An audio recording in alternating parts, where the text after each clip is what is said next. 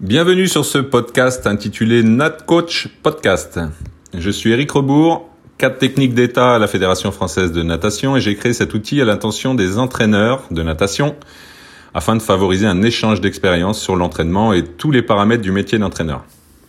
Au cours des différents épisodes, j'échangerai avec des entraîneurs ainsi qu'avec des experts qui interviennent auprès de nous et des athlètes comme les préparateurs physiques, les préparateurs mentaux, les kinés, les scientifiques.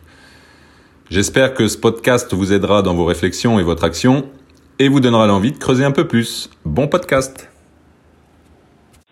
eh bien, bonjour à tous et bienvenue sur cet épisode du podcast. Euh, Aujourd'hui, ben, on va rencontrer Guy Larocca de Nautical Pod 38. Salut Guy. Salut Eric. Eh ben, merci d'avoir répondu présent. Euh, écoute, ben, comme euh, tout le monde, je vais te demander une petite présentation de ton parcours d'entraîneur. Ben merci avant avant toute chose, merci de m'avoir invité sur euh, ce podcast. Je trouve que c'est vraiment une super initiative. Ça nous a permis durant ce confinement bah, de passer le temps, même si là on est sorti du confinement, euh, tu continues à faire les podcasts, c'est très très intéressant. Et je trouve que c'est un super moyen de partager son expérience et, et de faire partager un peu tout ça à tout, tout l'ensemble de la natation française et puis peut-être euh, d'autres sportifs. Donc euh, je trouve ça super super intéressant. Ouais, merci. au niveau de ma au niveau de ma présentation, ben moi, je, contrairement à d'autres coachs, euh, d'autres nageurs qui bougent beaucoup, ben moi, je suis tout le temps resté sur la région grenobloise. Je suis né sur mhm. Grenoble.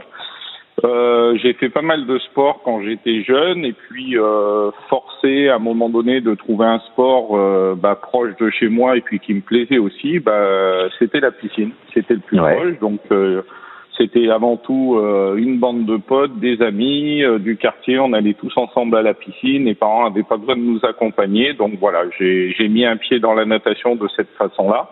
Mhm. Ça m'a plu. Je me suis entraîné environ jusqu'à l'âge de 16-17 ans. J'ai eu un petit niveau euh, qui correspondrait maintenant à un championnat de France jeune et à, un niveau N2 toute catégorie. Mais rapidement, en fait, j'ai été euh, intercepté, je sais pas comment je peux le dire, euh, euh par euh, par l'autre côté de la barrière, c'est-à-dire l'entraînement. J'avais un entraîneur qui était qui était le maître nageur de la piscine, hein, bénévole, qui le soir se chargeait de, de l'association. Et ça m'a tout de suite interpellé, ça m'a tout de suite intéressé. J'étais curieux un peu de savoir bah, comment tout ça se mettait en place au niveau de mmh. l'entraînement et ce qui m'a permis bah, du coup de choisir un peu euh, la voie de mes études. Donc après mon bac, bah, je suis rentré bah, à l'UFRAPS de Grenoble. Mhm. J'ai suivi euh, le DUG, une licence. Euh, entre temps, bah, j'ai passé mon brevet d'état euh, premier degré, mon BESAN à l'époque. Mhm. Il a fallu que je place en 99 mon service national qui existait encore. Donc pareil, j'ai eu la chance de le de le faire dans la région grenobloise et, donc je pouvais continuer soit à m'entraîner, soit soit à entraîner moi de mon côté. Et mhm. voilà, donc je suis allé jusqu'à la licence. À l'issue de la licence, j'ai passé mon brevet d'état deuxième degré. Et euh, voilà, au niveau de mes diplômes, euh, ce que j'ai fait à partir de 17 ans, bah, j'ai demandé, c'est moi qui ai fait la demande à mon coach à l'époque du petit club, c'était euh, la CC Ciné, maintenant je crois que ça s'intitule ouais. Note 2S. Et j'ai demandé si je pouvais bah, participer à l'élaboration d'entraînement et j'ai commencé à m'occuper d'un petit groupe de jeunes de façon euh, bénévole et voilà comment mhm. j'ai mis un pied en fait euh, dans l'entraînement. Donc ça allait bien avec le suivi de mes études, ça me permettait de passer de la théorie à la pratique. Donc j'ai fait ça jusqu'en 99 où là, au moment où je suis sorti de l'armée, donc j'avais j'entamais ma licence, j'ai eu euh, un appel euh, du comité Dauphiné-Savoie qui m'avait formé en disant euh, il y a Christian Donzé, donc le mmh. DTN, notre regretté DTN jusqu'en 2012, qui travaillait sur le pôle espoir de Grenoble à l'université, qui cherchait un assistant, qui commençait à prendre d'autres fonctions à la Fédé et mmh. ça l'amenait à se déplacer souvent et être absent.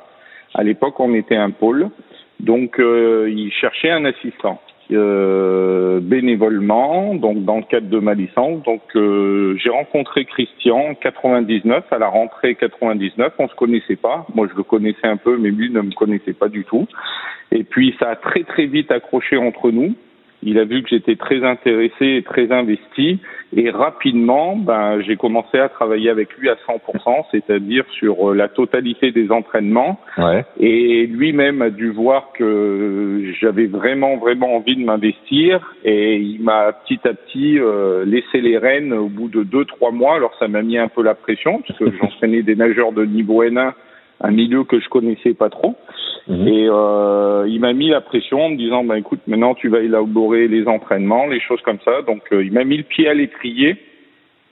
Et j'ai dû m'y mettre rapidement. Et puis voilà, je suis tombé dedans. Et à partir de, de 2000, on a eu une restructuration un peu de la carte d'épaule, des choses comme ça en France après les Jeux Olympiques de, de Sydney. Et nous, on est passé centre universitaire d'entraînement. On n'a plus le statut Pôle Espoir parce qu'on avait affaire à des universitaires et des, des, nageurs qui étaient plutôt majeurs, donc on sortait un peu des critères. Christian a pris d'autres fonctions à la Fédé et il m'a laissé les rênes de ce centre universitaire euh, qui est basé à l'université de Grenoble. Donc en fait, depuis 2000, je suis coordinateur technique du centre universitaire de formation et d'entraînement qui est mhm. inclus dans le NC Alpes 38. En fait, moi, mon employeur, c'est le NC Alpes 38, mais je suis basé euh, euh, la majeure partie du temps sur l'université de, de Grenoble. Donc voilà, depuis euh, depuis 99, je suis basé euh, à Grenoble sur l'entraînement du centre universitaire. voilà pour mon parcours. D'accord, ok. donc là, si aujourd'hui tu avais un, un, conseil à donner à un jeune entraîneur qui débute, qu'est-ce que qu'est-ce que tu lui dirais? Ben, j'ai eu la chance de passer par euh, ce stade-là, d'être un jeune entraîneur des débuts. Je suis pas issu euh, nageur de haut niveau, j'ai pas été catapulté comme ça dans mmh. le haut niveau, donc je suis passé vraiment par toutes les phases. Et je suis aussi formateur à l'AirFan de Grenoble, donc euh, j'introduis tout le temps mes premiers premiers cours par par cette question. En fait, c'est c'est de rêver. Dans un premier temps, je pense qu'il faut avoir un rêve. Euh, donc ça peut être un rêve pour soi de participer à une équipe de France, à une grande compétition internationale, mais aussi de donner du rêve aux nageurs, c'est-à-dire leur donner les moyens d'atteindre euh, leurs objectifs. Alors les objectifs, ils peuvent être définis à tous les niveaux. Hein. Ça peut être un championnat départemental, un championnat régional, euh, un championnat de France jeune, et puis une médaille olympique hein, pour aller jusque là. Et à partir de ça, ben j'ai envie de dire qu'il faut qu'il faut essayer, qu'il faut créer, qu'il faut qu'il faut essayer de s'inspirer de tout ce qui se passe à la fois dans notre sport et dans plein d'autres sports parce que c'est très très riche. Donc c'est vraiment cette curiosité que que je demande moi aux, aux stagiaires d'avoir parce que on s'aperçoit que c'est l'expérience qui prime avant tout, c'est les essais, les erreurs et les échanges. Il faut mmh. pas avoir peur de se tromper. Comme je dis encore, il faut s'inspirer de tout ce qui se passe. On a on a des super ouvrages sur le sport, sur la philosophie du sport, sur euh, mais dans toutes les disciplines, pas seulement se, se contenter de, de, ce qui se passe dans la natation, même si c'est déjà très riche.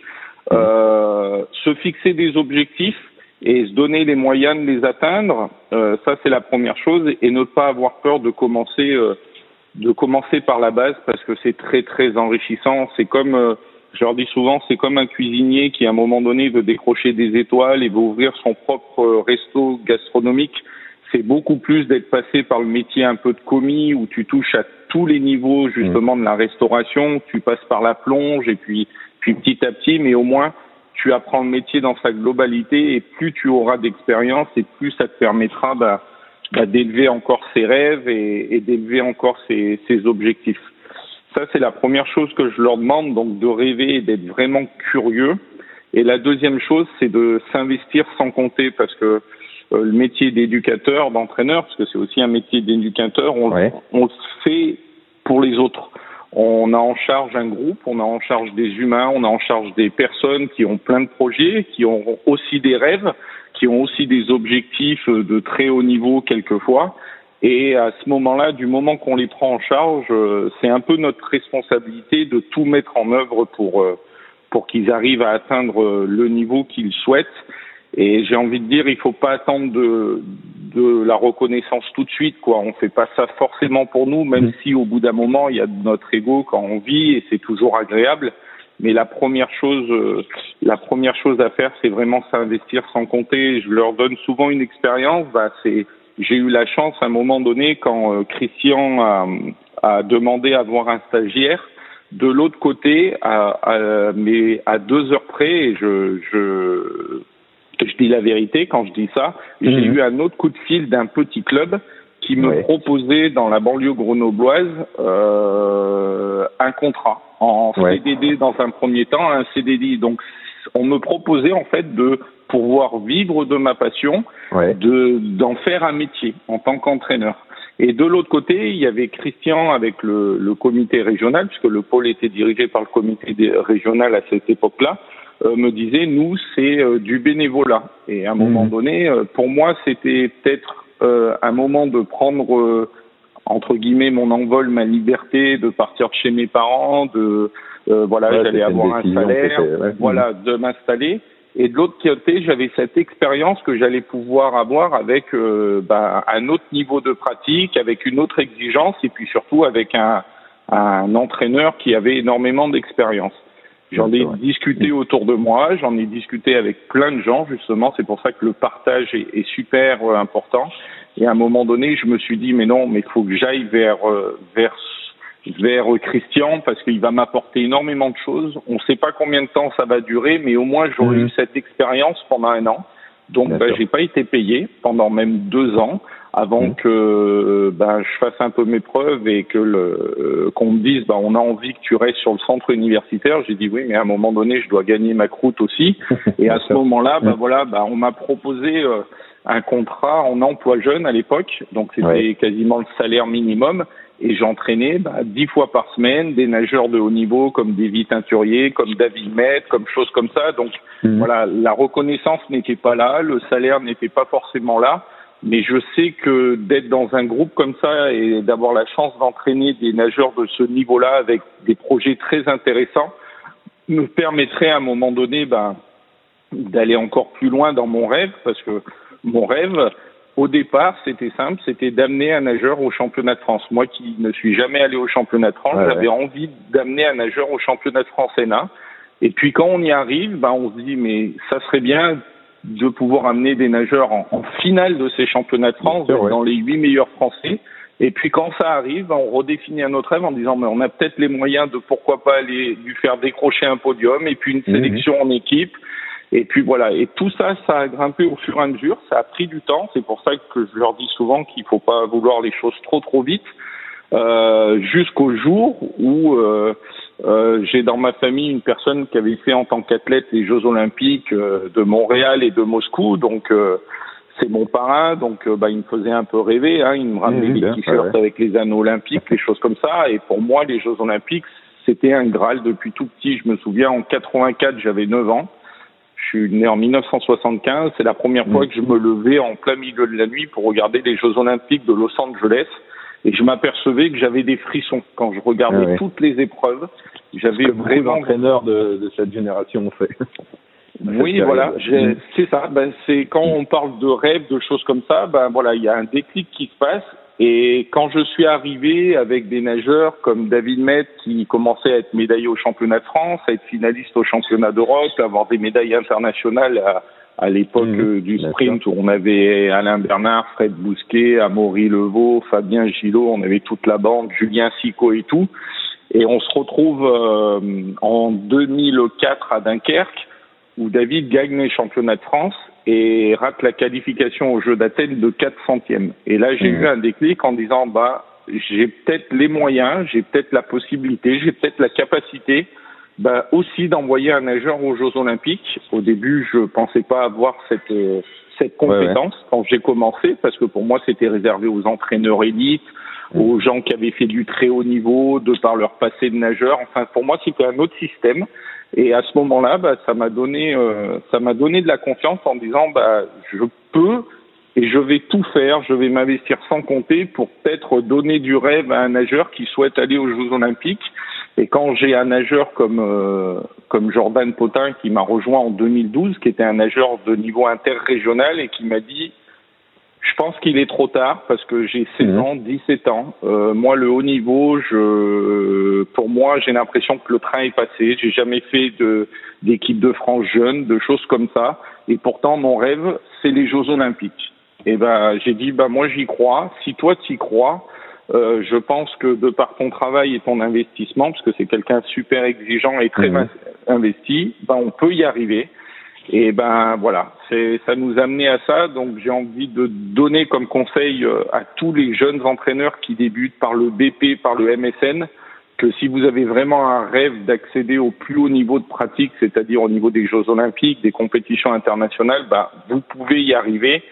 Et pour moi, pour moi, donner, euh, répondre à un objectif d'un nageur, répondre à son rêve, c'est la plus belle des récompenses. Après, forcément, pour soi, ça fait énormément plaisir de vivre ça. Je souhaite à tous les entraîneurs de vivre ce que j'ai vécu.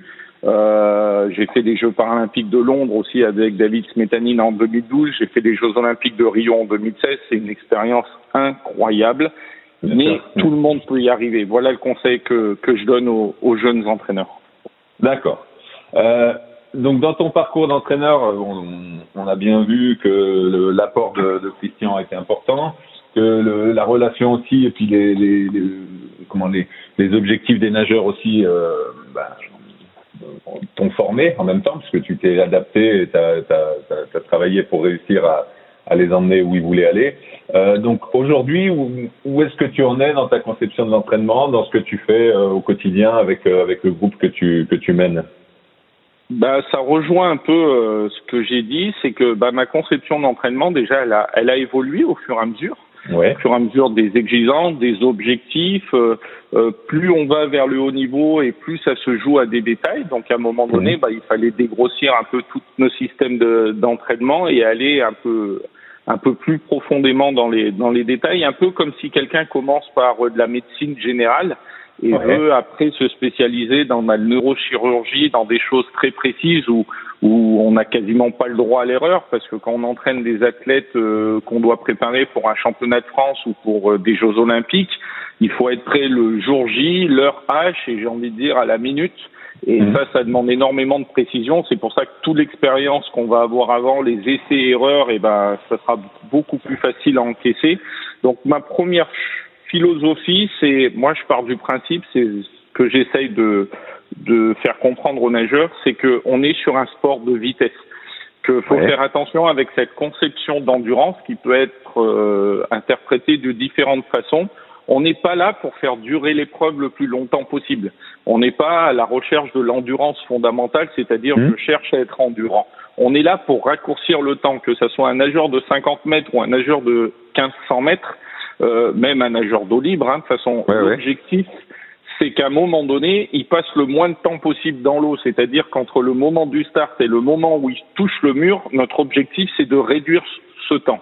Et réduire ce temps, c'est avoir une vitesse qui est plus importante pour les autres. Et à partir de ce facteur vitesse, que j'essaye de travailler euh, en termes d'efficacité motrice, en termes de rendement, en termes euh, de diminution des résistances, parce que pour créer de la mmh. vitesse, il y a plusieurs facteurs. Il y a le facteur de force, je m'appuie sur le facteur de force, je m'appuie sur la diminution des résistances. À partir de là, suivant l'objectif qu'on s'est fixé, un 50, un 100 mètres, un 200, un 400 mètres, bah, il va falloir faire durer cette vitesse le plus rapidement, le plus longtemps possible. Hum. C'est plus ça.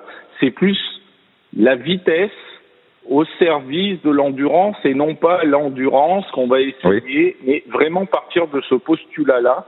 Hum. Donc, euh, ma philosophie, elle est basée sur ça. Donc, l'objectif, c'est de mettre tout en place au niveau de la vitesse, avec tous les paramètres que ça comporte, la coordination, la vitesse gestuelle, l'amplitude, la diminution des résistances et aussi la notion de force, et ben de la caler sur un temps qui est au début relativement court, euh, 20 mètres, 25 mètres, leur dire voilà, mhm. tu es capable de nager 25 mètres, je vais dire une bêtise, en 10 secondes ou en 12 secondes. À partir de là, il va falloir que nous, on travaille pour que cette coordination, cette gestuelle, ce niveau de force que tu appliques sur ce premier 25 mètres en 12 secondes, bah, tu sois capable de la faire durer le plus longtemps possible.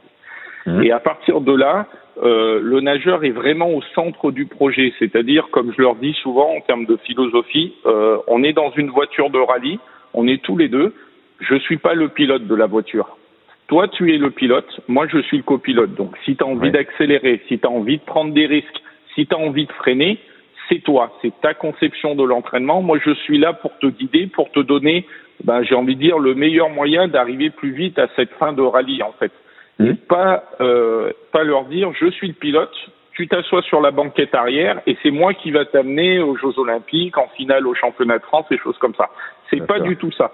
C'est vraiment leur faire comprendre que eux, ils sont au cœur du projet, que moi, à part les chronos que j'ai à l'entraînement, à part mes yeux, euh, à un moment donné, c'est eux qui vont ressentir les choses dans l'eau et qui ils doivent être capables d'avoir une analyse, un bilan de leur séance, mais j'ai envie de dire un bilan de chaque exercice en disant est-ce que j'ai fait le nécessaire pour mhm. atteindre mon objectif? C'est pour ça qu'en début de saison, la première chose que je fais, surtout pour les nouveaux qui arrivent, c'est déterminer les objectifs. Et tant qu'ils n'ont pas euh, bien déterminé leur objectif, parce qu'au début c'est je sais pas, aller vite, aller en finale au championnat mhm. de France, des choses comme ça, ouais.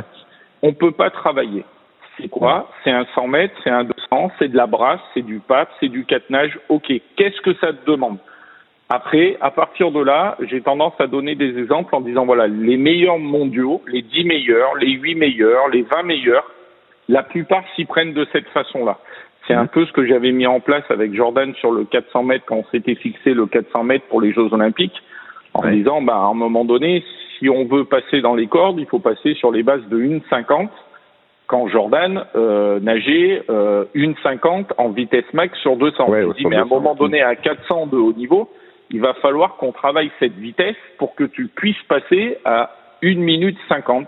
Et on a élaboré tout un plan comme ça. Donc en fait, voilà, à partir de l'objectif de nageur, que mmh. lui, ça soit clair dans sa tête, et à partir de là, eh ben, construire un peu, mais c'est vraiment cette notion de vitesse que l'objectif, c'est de la faire durer. Donc la notion de vitesse, on sait très bien que bah, plus on tourne les bras vite, plus on va créer de la résistance, que la notion de force est super importante et donc à partir de là, bah, j'essaye d'élaborer un, un, programme pour à la fois élever la vitesse. Donc ça, c'est quelque chose qui est récurrent tout au long de la saison. Et puis petit à petit, au fur et à mesure des cycles, eh ben, ça va être plutôt de la vitesse lente pour essayer d'avoir dans un premier temps une transformation, sentir le positionnement de corps. Puis après, une vitesse très élevée pour avoir de la coordination, mais sur euh, sur des distances beaucoup plus courtes. Et puis mhm. après, de la vitesse bah, relative à l'épreuve, c'est-à-dire bah, si je dois faire de la vitesse sur un 400 mètres, qu'est-ce que ça importe? Donc là, on passe, on parle peut-être plus de vitesse pure, on parle oui, oui. on parle peut-être plus de nager 12 secondes, mais arriver à trouver le meilleur rapport possible entre la vitesse et la durée sur laquelle on peut, on peut l'amener cette vitesse. Voilà. D'accord. Euh, tu, donc là, tu, tu nous parles de force. Est-ce que tu, tu le travailles Bon, on a bien compris que tu le travaillais dans l'eau, mais est-ce que tu, comment tu le travailles aussi euh, hors de l'eau? Alors, c'est toi euh, qui t'en occupes Parce que voilà, comment c'est comment oui, tu alors bah nous euh, sur le centre universitaire et de formation et d'entraînement de Grenoble, euh, j'ai la chance depuis deux ans de travailler avec un autre collègue, Arkady Viatchanin, un illustre euh, nageur russe qui est venu s'installer aux France, qui est double médaillé au JO de Pékin sur 100 et 200 d'eau, qui a aussi un très bon passé de de nageur. Bah, on s'occupe nous-mêmes de la préparation physique. Jusqu'en 2016, on avait un préparateur physique. Alors, pour la petite anecdote, le préparateur physique de la faculté de Grenoble, c'était mon oncle qui avait fait les Jeux Olympiques, était un spécialiste de musculation puisqu'il avait fait les Jeux Olympiques en haltérophilie. Donc, mmh. c'était un préparateur physique euh, qui a qui a œuvré dans beaucoup de disciplines, de l'équipe de France de bobsleigh pour les Jeux d'Albertville, à l'équipe de rugby de Grenoble, en passant par le hockey, en passant par le mmh. volley. Et voilà. Donc, le fait que ça soit mon oncle, ben, on travaillait ensemble. Lui, il m'écoutait sur moi, moi ce que j'attendais au niveau de la natation, puisque ça n'a rien à voir avec de l'haltérophilie ou de l'athlée ou des mmh. choses comme ça. Et lui, de mon côté, donc on a travaillé vraiment en binôme jusqu'en 2016. Et en 2016, il a pris sa retraite. Mhm. Et depuis ce temps-là, ben, on n'a plus de préparateur physique euh, à Grenoble. Donc, euh, avec euh, Arcadie, ben, on se charge nous-mêmes. Alors, Arcadie, c'est depuis deux ans, mais moi, depuis 2016, je me charge moi-même de la préparation physique. Donc, ça a un intérêt, c'est le fait que ben, je peux vraiment switcher de la séance dans l'eau à la séance de préparation physique je sais exactement comment ils ont travaillé dans l'eau, s'ils sont un peu plus fatigués, comment si je peux mhm. rajouter de la charge ou au contraire en enlever. Donc ça, c'est le profil intéressant. Après, le profil un peu négatif, si j'ai envie de dire négatif, c'est que ben on est tout le temps derrière eux et qu'à un moment donné, il n'y a pas cette soupape où ils sont pris par quelqu'un d'autre en charge et puis psychologiquement, ça fait un peu du bien. C'est vrai que quand pendant deux heures, on a mis de l'exigence dans l'eau, nous on s'entraîne à 6h30 le matin jusqu'à 8h30, puis après on bascule en, en salle de musculation. Et ben en gros, on a le coach qui est derrière de 6h30 le, le matin jusqu'à 10h, 10h30. Et des fois, quand tu, tu le sais en tant qu'entraîneur, quand il y a eu des petites frictions, quand il y a eu un peu d'incompréhension au niveau de l'entraînement, c'est difficile après de se retrouver en salle de musculation, de se dire allez maintenant on efface ce qui s'est passé dans l'eau. Et voilà. Donc bon, j'ai la chance de travailler avec des athlètes qui sont majeurs, qui ont déjà quand même pas mal d'expérience, mmh. qui, qui commencent à être euh, à être quand même bien conscients de leurs projets, qui sont relativement matures. Donc on arrive euh, vraiment à des fois bah, passer un peu quand il y a eu un peu de friction à l'entraînement, allez maintenant on se repositionne, il y a la séance de musculation. Donc oui, en séance de musculation, mon objectif ça va être un peu la même chose, ça va être d'élever le niveau d'élever le niveau de force pour que ce niveau de force euh, devienne vraiment un point fort dans l'eau et mmh. qu'on arrive à le faire durer dans l'eau. Donc euh, je travaille très peu l'endurance de force en musculation parce que pour moi c'est quelque chose qui doit être super spécifique. Donc j'ai envie de le travailler bah, dans l'eau avec les bras, avec euh, voilà. Euh, je fais pas beaucoup beaucoup de répétitions. Par contre, bah, je joue entre la force euh, sur euh, la force max de 1 à 3 répètes suivant les cycles. Je monte jusqu'à 8 répètes pour après la transformer petit à petit en puissance. Mais euh, je fais tout varier, c'est-à-dire je peux des fois avoir trois répétitions avec une récupération euh, longue pour vraiment être dans le dans l'objectif, c'est-à-dire d'élever le niveau de force de base pour après mhm. le faire durer. Mais je peux être aussi sur huit répétitions où là je vais leur demander d'enchaîner sur plusieurs exercices où là on va entre guillemets parler un peu plus d'endurance de force, mais on sera quand même sur huit répétitions et pas sur 30 ou 40 répétitions. Voilà. Donc ça, euh, le travail en musculation, il se situe à ce niveau-là sans compter tout le travail qu'on fait maintenant sur la partie gainage, la partie euh, renforcement, la partie explosivité sur les jambes, toutes ces choses-là, donc qui sont inclus à chaque fois dans les entraînements. C'est-à-dire que avec Arcadie, on a le, la même conception et ça tombe bien parce que lui, c'est simple. Au début, quand il a commencé à entraîner, parce que le NCL, c'est son vraiment son premier club où il est mmh. salarié entraîné. Euh, jusqu'à maintenant, il était dans un des meilleurs clubs au monde parce qu'il a terminé sa carrière euh, Florida Gators euh, en Floride, donc mmh. le club de, de Greg Troy, l'entraîneur emblématique de Caleb Dressel, avec beaucoup de, de, nageurs qui figurent parmi les meilleurs mondiaux de la planète. Et Arcadie, dans un premier temps, bah, il a fait ce que lui, on lui avait fait faire, parce qu'il a terminé sa carrière là-bas. Et je me suis aperçu quand il m'a donné son, son, sa feuille d'entraînement en musculation, en fait, qu'on était déjà sur la même longueur d'onde, c'est-à-dire sans le vouloir. Et ben, je faisais un peu ce qui se passait alors euh, en Floride. Alors là-bas, ils ont ils ont un préparateur physique qui est présent de 6 heures du matin à 22 mmh. heures. Enfin, c'est oui, c'est d'autres conditions. Ouais. mais voilà, l'objectif c'était d'augmenter ce niveau de force. Mais à l'intérieur de la séance, il y avait de la force, il y avait du travail d'explosivité sur les jambes, il y avait du travail de gainage, donc c'est des séances qui durent une heure, une heure et quart, mais à chaque fois tout est travaillé. On cloisonne pas en disant aujourd'hui c'est gainage, aujourd'hui c'est force. Voilà, on mmh. fait notre force, derrière on fait notre gainage, donc on fait notre gainage en situation de fatigue, on les met dans différentes positions.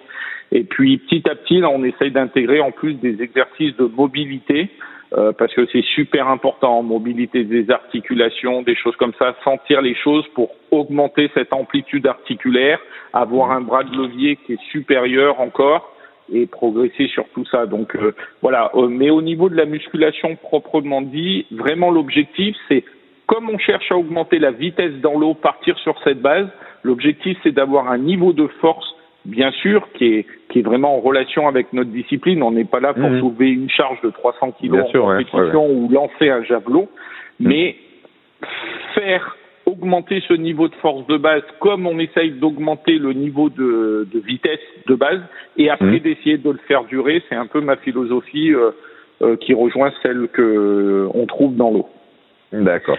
Euh, pour parler encore un peu plus de l'entraînement, donc je n'hésite pas à l'entraînement de, bah, comme un peu en musculation, euh, lors des périodes de transformation où je veux vraiment que on, on cherche à se transformer, bah, pas avoir peur de nager lentement, pas avoir mhm. peur de prendre des longues pauses entre les exercices pour pouvoir discuter avec les nageurs, parce que moi je compte beaucoup sur le feedback des nageurs, et puis continuer euh, à un moment donné à, à voilà le faire progresser, mais tout doucement, un peu comme si on prenait un, un enfant qui, qui apprenait à marcher. Bah, au début, on va lui prendre les deux bras, après on va lui lâcher un bras, et puis après on va lui demander de marcher un peu plus vite, et puis après il va se mettre à courir mais il mhm. aura déjà appris à marcher avant de courir. Donc moi, mon objectif, c'est un peu ça. Donc des fois, ça peut prendre un peu de temps.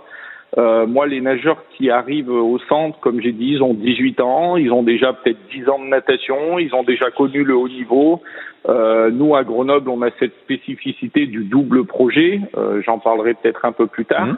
euh, sur une autre question, mais au début, euh, ils ont l'impression de recommencer peut-être des choses et moi je leur explique que bah, s'ils veulent évoluer, il faut peut-être qu'ils se transforment et bah, ça va prendre un peu de temps. On va recommencer peut-être à nager un peu lentement sur des distances qui vont peut-être pas être trop longues avec du, du repos plutôt long pour qu'à chaque fois l'exercice soit réalisé avec le maximum de qualité.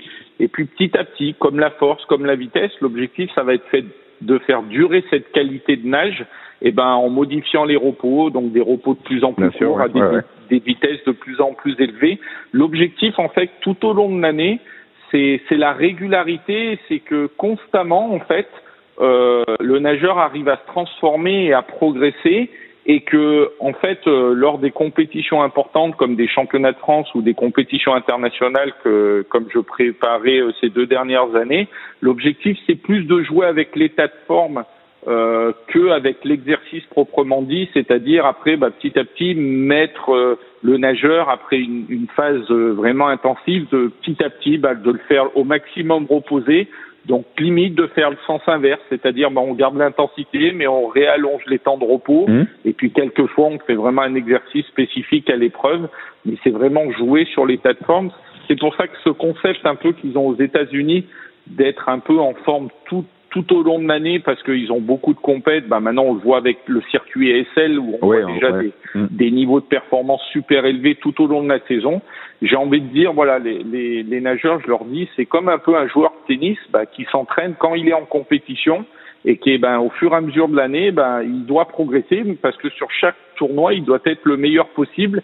Et je me suis un peu éloigné euh, de cette planification qu'on a connue, que j'ai essayé que j'ai mhm. expérimenté. J'ai des bouquins de Platonov, j'ai des bouquins russes, de Casimir, de choses comme ça, où à un moment donné, bah, fallait être prêt une seule fois dans l'année. Euh, donc, bah, mhm. ça passait par une phase de surcompensation, de choses comme ça.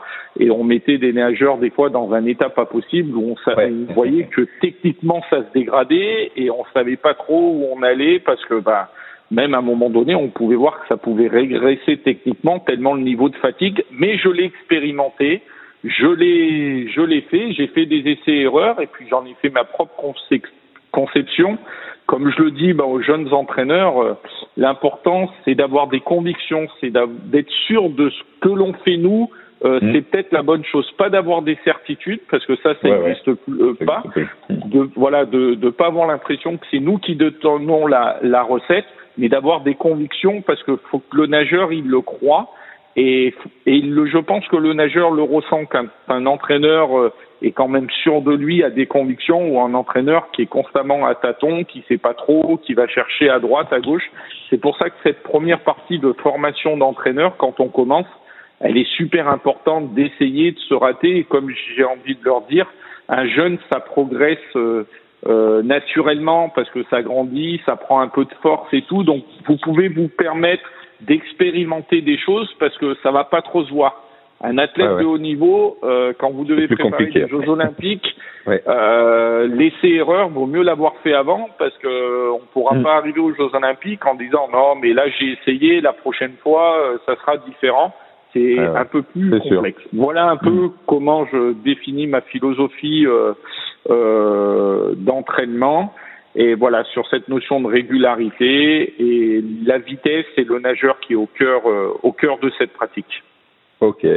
Et bah, pour conclure, là, puisque tu, tu en as parlé un petit peu, euh, euh, donc sur Grenoble, vous avez la, la, notion de double projet, puisque c'est un centre universitaire. Donc si tu peux nous en parler euh, brièvement. Hum. Alors, bah, en fait, euh, en 99, avec euh, avec Christian, qui était encore là avec moi, l'université avait déjà mis en place depuis un certain nombre d'années des études aménagées pour les skieurs. On mhm. avait la majeure partie des skieurs, comme on est dans les Alpes, des équipes de France qui étaient à l'université de Grenoble. Et à un moment donné, l'université en disant c'est pas possible, il faut qu'on trouve un moyen euh, d'organiser les études et la pratique du ski à haut niveau pour que bah, les skieurs de l'équipe de France puissent bénéficier tout au long de leur carrière aussi d'un aménagement pour leurs études. Et ils ont créé le dispositif intervalle comme intervallé, donc euh, mmh. on peut le schématiser bah, comme une montagne où il y a des pics et puis des moments de, dans dans l'année où il y a moins de il y a moins de d'activités sportives mmh. voilà d'activités sportives donc ils ont mis un système alors à la fois avec des cours à distance et puis après, c'était d'aménager des études. Ils se sont dit, ben voilà, un DUG, une licence.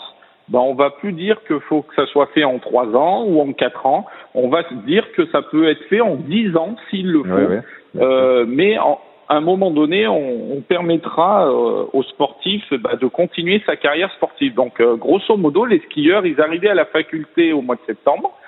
On les avait, euh, on les côtoyait, donc on les avait jusqu'au mois d'octobre, et à partir du mois de novembre, bah ça y est, ils étaient mhm. sur leur pratique euh, de ski et ils revenaient au mois d'avril. Et au mois d'avril, bah, les examens se mettaient en place, les cours se mettaient en place, mais durant la saison d'été et tout. Et petit à petit, en fait, on a trouvé ça intéressant et ça marchait très très bien.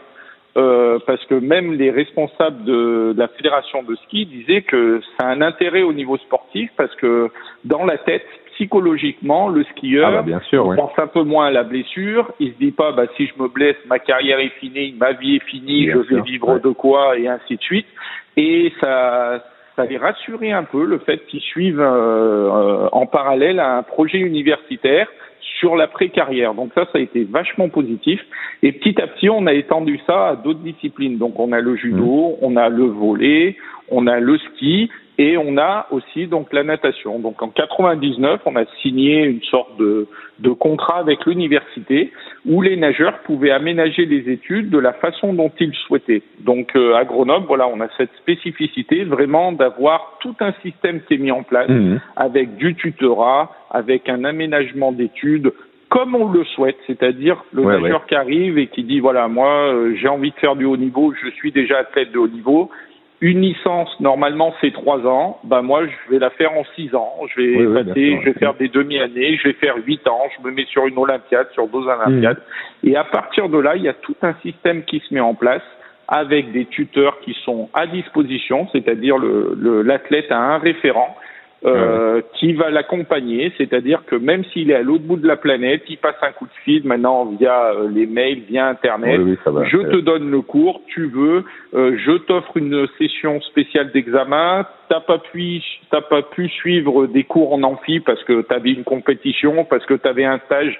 Il y a un autre élève, on appelle qui ça, prend les cours et qui, qui prend les cours, qui les donne. Mhm. Il y a tout un système qui est mis en place et à partir de là, bah voilà, les nageurs, nous à Grenoble, comme d'autres athlètes, euh, mhm. peuvent euh, vraiment faire des études. Alors, c'est pas seulement l'UFRAPS, faut faire attention. On a tendance que voilà, si on veut faire du sport, il faut aller à l'UFRAPS. Non, non, il y a Mais on a Grenoble École Management, voilà, qui vient d'être classé dans les dix meilleures écoles de commerce. On a les sciences éco. Euh, David Maître mhm. est passé par un master en économie et gestion européenne. Euh, une autre nageuse comme Auréane de Valuès, qui a été quatrième l'année dernière au championnat de France sur euh, 100 brasses, a terminé son master dans une grande école de commerce. Mais voilà, elle, euh, elle avait quasiment pas de présentiel, c'était plein de choses comme ça. Bien, voilà, aménagé. on a vraiment, voilà, bien aménagé. Et en plus de ça, les athlètes qui sont membres du centre universitaire, donc ce dispositif, euh, disposent de tout un staff autour d'eux euh, gratuitement, kiné, euh, mmh. médical, euh, suivi en prépa mentale, hydratation, euh, nutrition. Il y a vraiment tout un système où en fait on essaye d'enlever le maximum de charge à l'athlète pour qu'il soit concentré à la fois dans les études et à la fois dans sa pratique sportive. Euh, il a un souci au niveau d'une épaule pour le nageur. Euh, bah, il passe par un par un autre chemin que que, que le badaud, euh, c'est-à-dire que moi j'appelle, euh, il a rendez-vous soit chez l'ostéo, soit chez le médecin, soit pour passer une radio dans les deux heures qui arrivent. Tu vois ce que je veux dire? D'accord. C'est un mm. système super super efficace. Et petit à petit, on l'étend, c'est-à-dire on fait intervenir bah, au fur et à mesure qu'on a besoin dans le sport bah, d'une prépa mentale, de choses comme ça. Tout est mis à disposition gratuitement, je le précise, pour euh, les athlètes, le suivi des cours, les choses comme ça. Donc c'est vraiment un dispositif. Et là, on essaye d'aller un peu plus loin maintenant. C'est d'aller sur le médical et le paramédical. On sait qu'en France, c'est difficile d'être champion olympique et d'être médecin en même temps. C'est faisable, mais plus mmh. après carrière. Et moi, j'ai été un peu l'investigateur de ça, puisque en 2008, j'ai Natacha Mose qui sort des, des Euro Juniors, où elle fait une finale euh, en papillon. Et euh, Natacha était une très brillante élève. Euh, elle a eu son bac avec euh, quasiment 19,7 de moyenne et voulait faire médecine. Et elle est rentrée en première année de médecine en 2009, si je me souviens bien.